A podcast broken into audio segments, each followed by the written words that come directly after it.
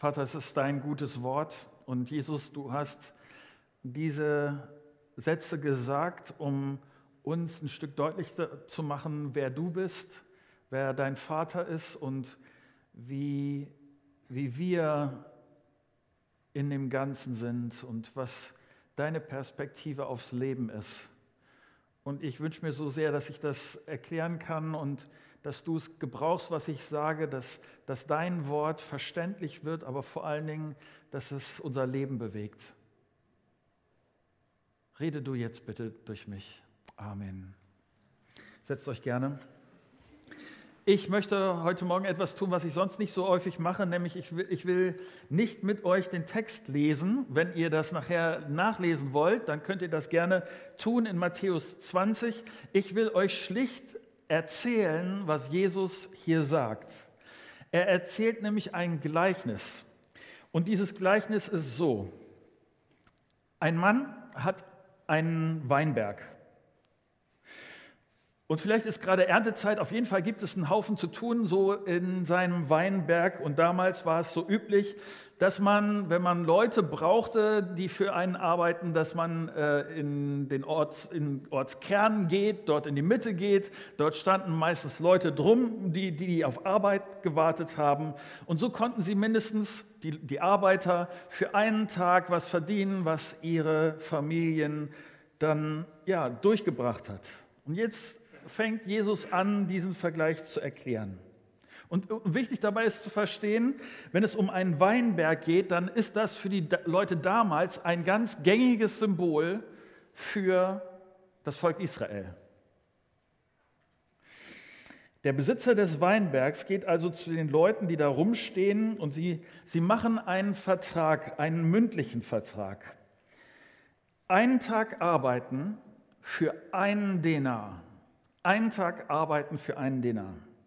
Das ist ein sehr üblicher, damals ein üblicher Tageslohn. Sie machen diese Vereinbarung und was ihr nochmal wissen müsst ist, äh, was ist ein Arbeitstag? Der Arbeitstag dauert zwölf Stunden. Er beginnt um 6 Uhr morgens und endet um 6 Uhr abends. Also, sie legen, diese Arbeiter legen um 6 Uhr los. Der äh, Weinbergbesitzer findet andere Leute, die da weiter rumstehen auf dem, Ar äh, auf dem Marktplatz und äh, das so um, der Bericht beschreibt das, um die dritte Stunde. Wenn die also angefangen haben, um 6 Uhr zu arbeiten, kann man ausrechnen, okay, wann trifft er sie? 9 Uhr, 9 Uhr morgens. Und dann kommt er, berichtet hier der, das Gleichnis, äh, kommt er um die sechste Stunde wieder. Das heißt, um 12 Uhr nochmal. Und um die neunte Stunde nochmal. Also selbst um 3 Uhr nachmittags kommt er, trifft dort Leute, die arbeiten wollen. Und Achtung, nur die erste Gruppe, also die um 6 Uhr morgens, die haben einen ausgesprochenen Vertrag. Sie wissen genau, wie viel sie zu kriegen haben, nämlich für einen Tag diesen einen Denar. Aber bei den anderen, bei allen anderen, die später kommen, ist das anders. Hier, ich, ich zitiere mal aus diesem Gleichnis. Ähm, gegen 9 Uhr ging er wieder auf den Marktplatz, also der Weinbergbesitzer, und sah dort noch andere untätig herumstehen. Und dann sagte er, geht auch ihr in meinen Weinberg arbeiten, ich werde euch dafür geben, was recht ist. Was ist das denn? Ich weiß nicht, ob du äh, einen Arbeitgeber hast, der so auch mit dir einen Vertrag geschlossen hat, so in der Art und Weise, äh, verlass dich drauf, ich werde dich gut bezahlen, alles was recht ist und geh, geh einfach mal los. So ist das im Grunde genommen. Der Lohn ist, was der Chef für richtig hält. Und man muss schon ein großes Vertrauen zu diesem Chef haben, äh, in seine Großzügigkeit, dass man das wirklich macht. Aber anscheinend ist das bei den Arbeitern so, dass sie dieses Vertrauen haben.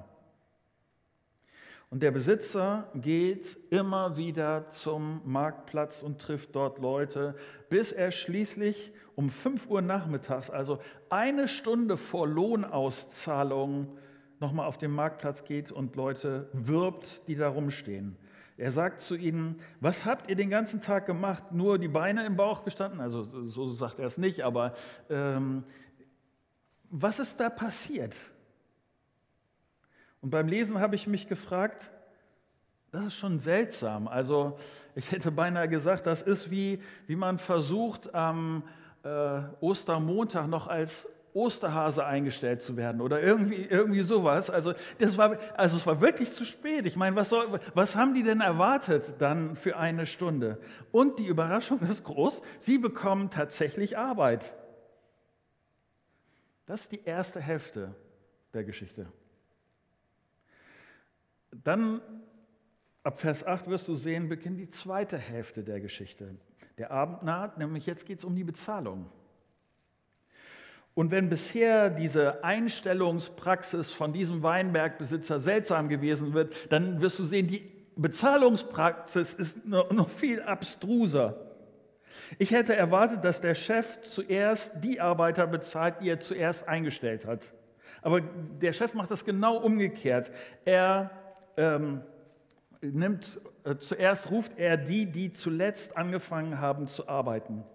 Was werden sie kriegen? Was wird ihr Tageslohn sein?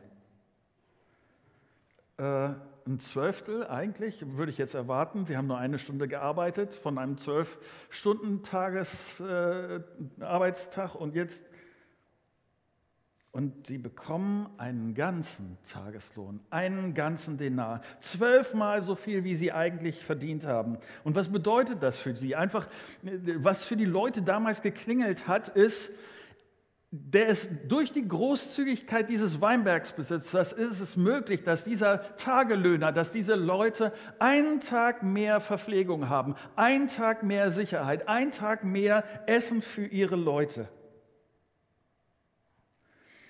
Stell dir vor, wenn sie nach Hause gehen, ich habe mir das wenigstens so vorgestellt, dass sie, als, als, der, als der Weinbergbesitzer so äh, den Denar rausholt und ihn in die Hand drückt, dass sie äh, ganz verwirrt auf und dass das vielleicht ein Getuschel gegeben hat zwischen diesen Leuten, die da angestellt worden sind und dass sie äh, vielleicht in, bei sich gedacht hat, okay, jetzt sollte ich mich langsam schnell wegbewegen, weil vielleicht nicht, dass er sich das noch irgendwie anders überlegt und so, weil das ist so abstrus, das ist so seltsam, was hier passiert. Damit hätten sie nie gerechnet gerechnet. Voller Lohn für den ganzen Tag. Und dann kriegen so langsam die anderen ihren Lohn. Die, die bisher, also bis dann die, die den Tag voll gearbeitet haben, aber alle bekommen genau das, was mit ihnen vereinbart ist oder wenigstens bei den letzten genau das, was mit ihnen vereinbart ist. Die ganze Zeit Vorher haben sie gesehen, wie die Leute sehr großzügig bezahlt worden sind. Und jetzt kommen sie dran. Und jetzt werden sie bezahlt mit dem, ja, eigentlich das, was, was, sie, was vereinbart ist. Aber wie, da, da stimmt doch die Verhältnismäßigkeit nicht, oder? Und deshalb ist auch ihre Reaktion nicht, Klasse Weinbergbesitzer, du bist so großzügig zu den anderen gewesen. Was hast du für ein großzügiges Herz, dass du, dass du den anderen da so viel gibst und so? Nee, sagen sie nicht, sondern sie ärgern sich. Und deshalb fragt der Besitzer, wart ihr nicht damit einverstanden, für einen Denar zu arbeiten? Warum ärgert ihr euch so über meine Großzügigkeit? Warum, warum erzählt Jesus diese Geschichte? Worum geht es ihm hier? Was wir verstehen müssen, ist, dass, dass Jesus seine Regierung, das, was jetzt mit ihm anfängt, da, wo, wo er gestaltet, da, wo er sagt, was Sache ist, das, was jetzt mit ihm anfängt, dass er das mit diesem Weinberg vergleicht. Die Regierung Gottes ist jetzt angefangen. Und sie fängt bei jedem an, der auf Jesus vertraut im Kleinen, fängt im Kleinen an und mit ihm unterwegs zu sein, in seiner Kraft zu leben, nach seinen Geboten zu leben. Und Jesus hat dafür sein Leben gegeben. Und Jesus wird für die Leute damals sein Leben geben, damit die Leute, damit wir heute zu seiner Familie gehören können, zu Gottes Familie gehören können. Uns wird dadurch, dass Jesus sein Leben gibt, ganz grundsätzlich vergeben Wer kann zu den Leuten Gottes gehören? Wer kann in den Weinberg Gottes kommen? Und Jesus sagt hier im Grunde genommen, jeder, jeder, zu jeder Zeit, jeder sollte. Alle möglichen, und das haben die Leute damals gesehen, alle möglichen Leute sind zu Jesus gekommen. Äh, die Zöllner, die Ehebrecher, die Betrüger, die Lügner, wer auch immer. Erst einzeln, dann viele. Und Jesus sagt, hier, kommt zu mir. Ich, ich bin wie so einer, der hingeht auf den Marktplatz und egal zu welcher Zeit, kommt gerne. Ihr könnt ins Reich Gottes kommen und alle kriegen ihren Lohn. Du wirst bei Jesus nicht erst Jünger auf Probe oder irgendwie Hilfsjünger oder irgendwie sowas. Und Jesus hat dabei auch mit Leuten zu tun, die denken, aber ich bin schon so lange hier in diesem Weinberg. Ich arbeite schon so lange hier. Und Jesus denkt an die religiösen Experten der damaligen Zeit, an die religiösen Leiter, an die, die den Glauben sehr ernst genommen haben, an die Leute, die denken, sie gehören zu diesen Leuten, die in dem äh, Weinberg Gottes gehören.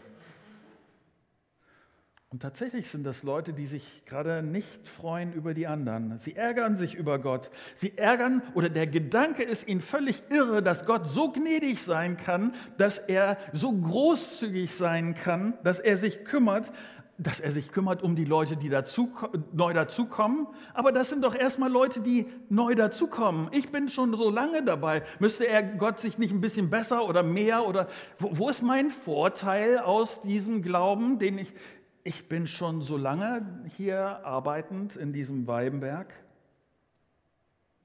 Und Jesus beschreibt hier mit diesem Vergleich zwei Arten von Menschen. Und ich glaube, dass es bis heute und auch für uns in der Christusgemeinde die Möglichkeit gibt, sich zu dem einen oder zu dem anderen Menschen zu entwickeln. Auf der einen Seite gibt es, es gibt tatsächlich so eine Art egoistisches, selbstbezogenes Christsein hey Jesus, hast du mich gesehen so? Also wie lange ich bete und ich bin immer treu zum Gottesdienst da und ich gehe in meine kleinen Gruppe und äh, hey Jesus, äh, also da, da, muss ich doch irgendwie besser unterwegs sein. Äh, du, also ich muss da doch irgendeinen Vorteil haben. Fromme Leute, die viel Zeit mit Gott unterwegs sind, die vielleicht schon lange zur Gemeinde gehören, Leute, die ihren und das ist der Knackpunkt dann, ihren Wert und ihre Bedeutung und so von ihrer christlichen Leistung abhängig machen, von dem, was sie, was sie getan haben. Leute, denen es weniger darum geht, dass, dass mehr Leute in den Weinberg kommen, sondern dass im Weinberg gut für sie bezahlt wird. Jesus beschreibt hier in diesem Gleichnis ein frommes Leistungsdenken, eine fromme, egoistische Einschätzung. Jesus, ich war hier aber zuerst. Und weil ich schon so lange mit dir unterwegs bin, deshalb gib mir mehr. Oder die andere Seite des Denkens, und wo, das geht so ein Stück Hand in Hand dann, ähm, was, wenn ich nach meinem Eindruck nicht genug fromme Leistungen zustande bringe? Und ich, ich sage dir, was, was dabei rauskommt. In der letzten Woche treffe ich mich mit jemandem und sie sagt mir, ich habe so viel Angst, dass ich etwas falsch mache. Diese Angst lähmt mich. Christsein ist für mich etwas Bedrückendes geworden. Was wird Gott tun, wenn ich nicht genug Leistung bringe, wenn ich versage? Wird er mich bestrafen? Fliege ich dann aus dem Weinberg? Und wie furchtbar ist das, wenn ich davon mein Christsein abhängig mache? Ich stehe in der Gefahr, so zu werden wie, die, wie, diese Leute in der Geschichte. Ich bin fixiert auf das, was ich tue oder das, was ich nicht tue, wie, wie gut mein Christsein ist, worauf ich dann auch aufgrund dessen mein Recht habe. Und ich verliere den wunderbaren Chef aus den Augen, der mich ohne Vorbedingungen beschenkt. Denn es gibt eine zweite Möglichkeit, wie ich mich entwickeln kann. Ich kann ein Christsein leben, das sich aus der Gnade Gott, auf die Gnade Gottes gründet. Die zweite Gruppe, von denen Jesus hier spricht, das sind Leute, die haben, die haben keinen Vertrag.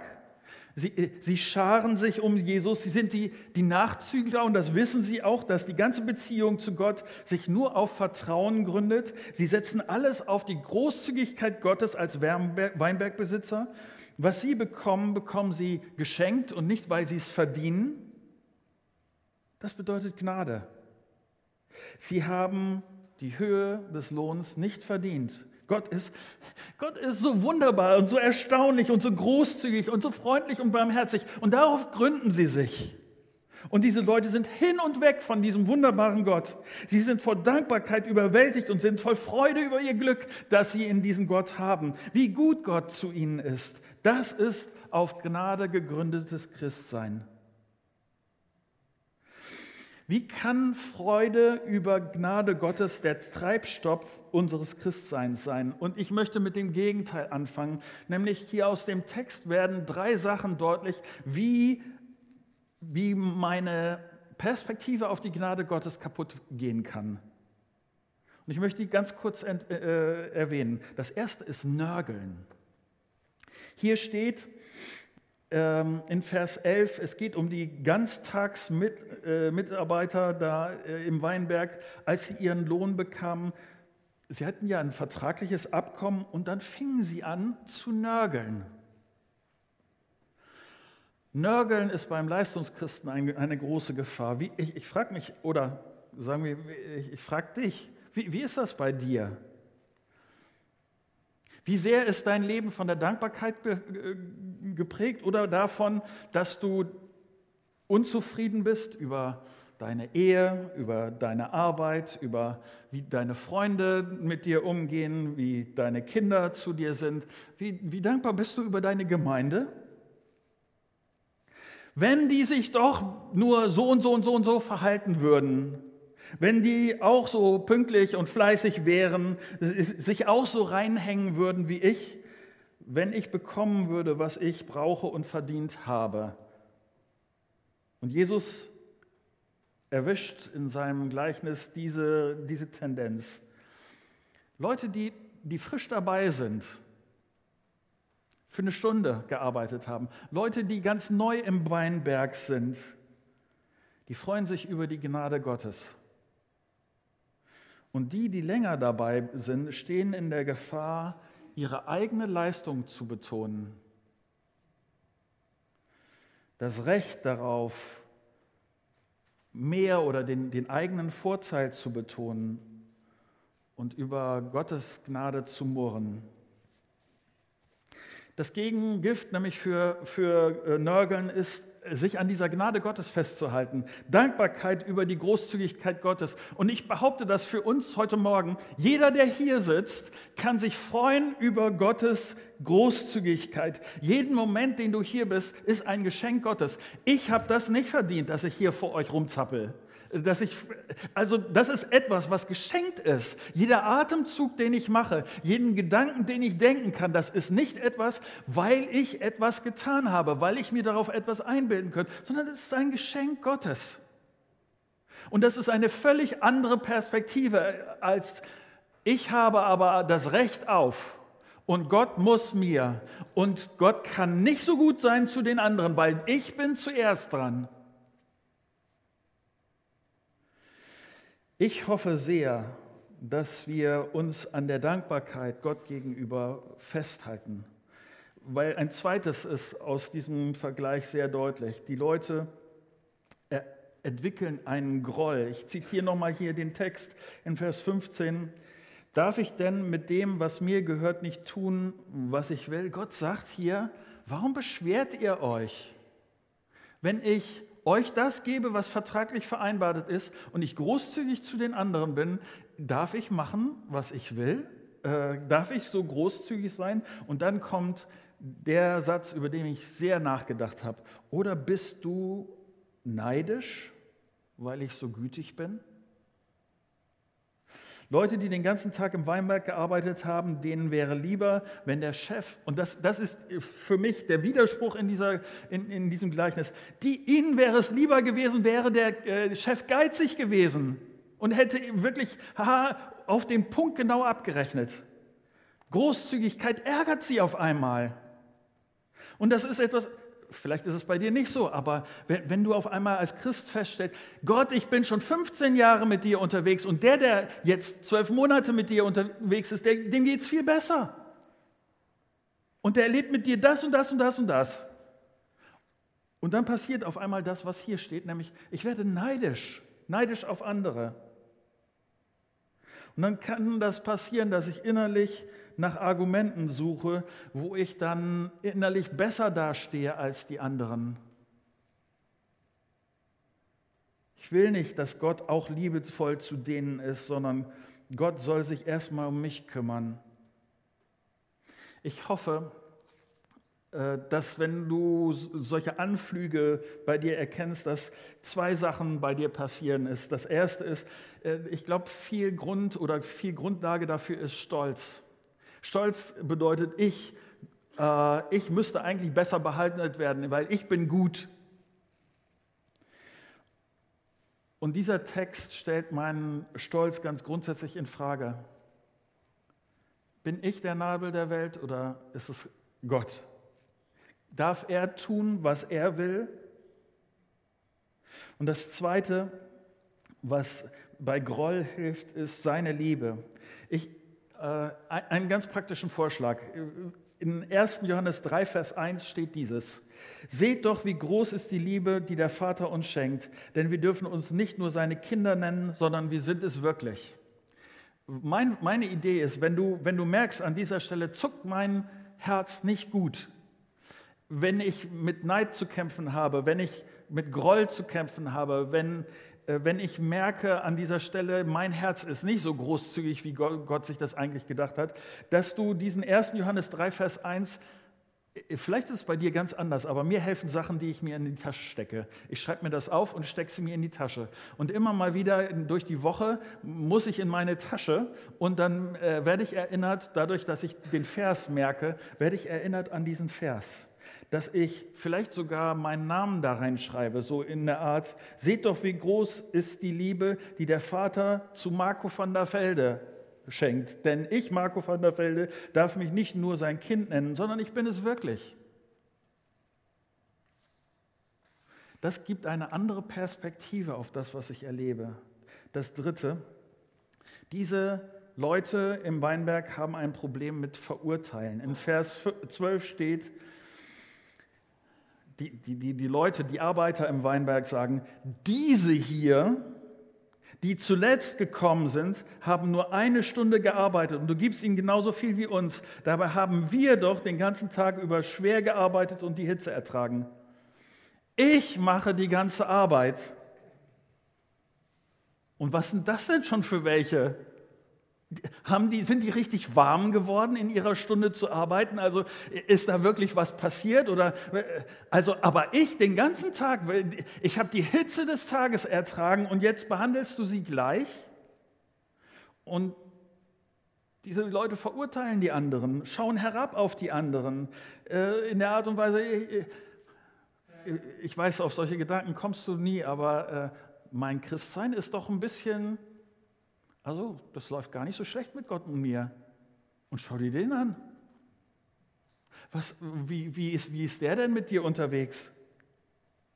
Und das, was Jesus hier sagt, ist, ich hoffe, und er zeigt auf seinen Vater, auf dem Chef des Weinbergs, er ist von Gnade und von Großzügigkeit geprägt. Und die Hoffnung ist, dass wir so miteinander umgehen. Ich will mich freuen über einen Gott, der so gut zu anderen ist, auch wenn sie nicht so viel leisten oder wenn ihr Leben ganz anders läuft, läuft wenn sie andere Prioritäten setzen, als ich das tun will. Und zum Schluss folgendes. Der wichtigste Sinn dieses Gleichnisses ist, dass wir die Gnade Gottes ausweiten auf andere. Ich will euch kurz einen äh, Abschnitt lesen, der mich ziemlich äh, beeindruckt hat von jemand, einem anderen Autor, äh, der hat Folgendes geschrieben. Es ist bezeichnend, wie viele Christen dieses Gleichnis lesen und sich mit den Ganztagsarbeitern identifizieren, statt mit denen am Ende des Tages hinzugekommenen. Wir sehen uns gern als verantwortliche Mitarbeiter und das merkwürdige Verhalten des Arbeitgebers macht uns zu schaffen, wie auch den ursprünglichen Zuhörern. Dadurch verpassen wir den Kern der Geschichte, dass Gott Gaben verteilt und nicht Gehälter. Keiner von uns wird nach seinem Verdienst bezahlt wie die frühzeitigen Arbeitern. Keiner von uns kommt an das heran, was Gott als perfektes Leben ansieht. Ginge es nach dem, was wir verdient haben, würden wir alle in der Hölle enden. Das ist die Wahrheit hier von jedem von uns in diesem Raum. Wir sind die Nachzügler, selbst die, die schon bei ihrer Geburt in die Gemeinde hineingeschoben worden sind. Wir sind die Nachzügler. Wir haben Glück. Wir kriegen nicht das, was wir verdient haben. Wir sehen die äh, Gottes Barmherzigkeit. Die Strafe, die wir eigentlich haben sollten, liegt auf Jesus. Und stattdessen bekomme ich Leben und Freunde, eine Gemeinde und geistliche Gaben und die Möglichkeiten, hier vor euch zu predigen. Und Gott ist mit mir in dieser Welt und er gibt mir ein gigantisches Versprechen für die Ewigkeit. Täusch dich nicht. Wir sind die Glücklichen, egal wie lange wir schon Christen sind oder welche Verantwortung wir tragen, wo wir mithelfen. Wir sind die Nachzügler. Gott war uns gnädig. Und es geht bei dieser Gnade darum, sie auszuweiten, jemanden zu finden, ihn oder sie in den äh, Weinberg zu bringen. Egal wie spät es ist, egal wie lange sie schon herumgestanden haben. Und das finde ich das Erstaunliche an dieser Geschichte. Es geht nicht um die weinerlichen Ganztagsarbeiter. Eigentlich geht es auch nicht um die glücklichen Nachzügler. Es geht um den bemerkenswerten Charakter dieser Geschichte. Und es ist der Besitzer des Weinbergs. Es ist seine Geschichte. Denn er hört nicht auf, auf diesen Marktplatz zu gehen. Ich, ich habe keine Ahnung warum. Er geht immer wieder zurück, immer wieder. Selbst in der letzten Stunde, da springt kaum etwas für ihn heraus. Er wird einen Tageslohn verlieren. Alle anderen Weinbergbesitzer lachen ihn aus. Das, das, hör auf damit. Du gehst doch bankrott mit diesem Vorgehen, würde, würde, würden die sagen. Es wird dich alles kosten, was du hast. Und sie haben recht. Es kostete diesen Weinbergbesitzer alles, was er hatte. Aber der, der Herr des Weinbergs, er kann nicht aufhören zu hoffen. Vielleicht gibt es doch noch einen, sagt er sich. Vielleicht steht noch ein Einzelner herum, ohne Hoffnung, ohne Aussichten, der denkt, er wird nie zu irgendwie jemandem dazugehören, nie Teil einer Gruppe sein, nie etwas beitragen können. Und vielleicht wird er verzweifelt oder hoffnungsvoll oder mutig genug sein, um mir zu vertrauen. Und wenn er es tut, bringe ich ihn zurück und gebe ihm den Platz in dem Weinberg. Und wenn der Zahltag ist, gebe ich ihm meine ganze Gnade. Und Gott sagt, ich kann nicht abwarten, seinen Gesichtsausdruck zu sehen, wenn das passiert. Die Zeit läuft fast ab. Jeder vernünftige Weinbergbauer wäre schon längst zu Hause, aber er kommt noch und sucht und hofft. Nur noch einer mehr, nur noch einer.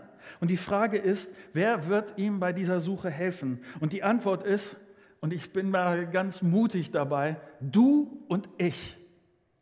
Wir werden als Gemeinde dieser offene Weinberg sein. Wir wollen niemals ein geschlossenes Haus, was von auf Leistung gegründetes Christsein geprägt ist, sondern wir wollen eine Gemeinde sein, die auf Gnade gegründet ist. Keine Gemeinde sein, die auf sich sieht, ob wir genug versorgt werden, ob wir genug bekommen, ob, ob die besonders, die schon länger mit Jesus unterwegs sind, gut dabei wegkommen und überhaupt, sondern vor lauter Gnade überwältigt und hin und weg und demütig geworden sind aufgrund dieses wunderbaren Weinbergbesitzers. Wir wollen in seinem Weinberg arbeiten